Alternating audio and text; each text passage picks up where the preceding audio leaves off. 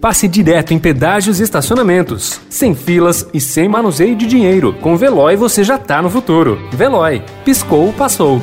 Notícia no seu tempo. Metrópole. Eu, eu, não posso falar, eu como cidadão, uma coisa, hum. como presidente é outra, né? Mas como sempre, nunca fugir da verdade, né? Eu te digo, eu não vou tomar vacina. E ponto final. Se alguém acha que minha vida está em risco, o problema é meu. E ponto final.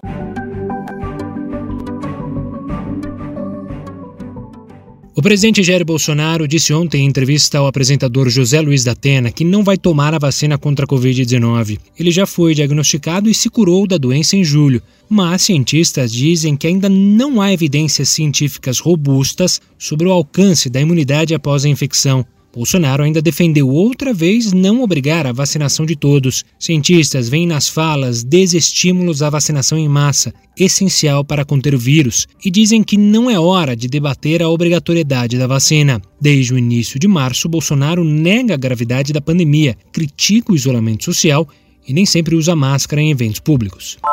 Ainda sem definir a data para o início da vacinação no país, o governo informou ao Supremo Tribunal Federal ontem que vai distribuir os imunizantes aos estados e ao Distrito Federal em até cinco dias após o aval da Anvisa. Segundo manifestação enviada à Corte, a entrega da vacina aos municípios para começar a aplicação cabe aos estados. A estimativa é de que leve ao menos 16 meses para toda a população ser imunizada.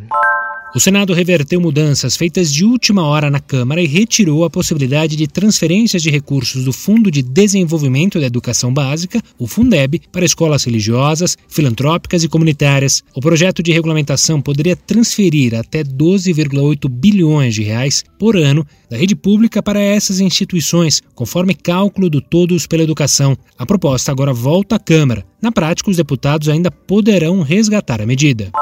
O Brasil caiu cinco posições no ranking de desenvolvimento humano das Nações Unidas, o IDH, que avalia os países de acordo com indicadores de saúde, escolaridade e renda da população. Embora o índice do país tenha passado de 0,762 em 2018 para 0,765 no ano passado, sua posição na lista recuou da 79 para a 84 no período. Uma evolução mais favorável do IDH de outros países, um crescimento crescimento ínfimo dos indicadores de saúde, renda e a estagnação da educação foram as principais causas do resultado. O ritmo está derrubando o país no ranking global de forma continuada. Notícia no seu tempo. Pegando a estrada ou só indo no shopping? Com o Veloy você já está no futuro e passa direto em pedágios e estacionamentos, sem filas, sem contato e sem manusear dinheiro. Aproveite 12 mensalidades grátis e peça já o seu adesivo em veloy.com.br.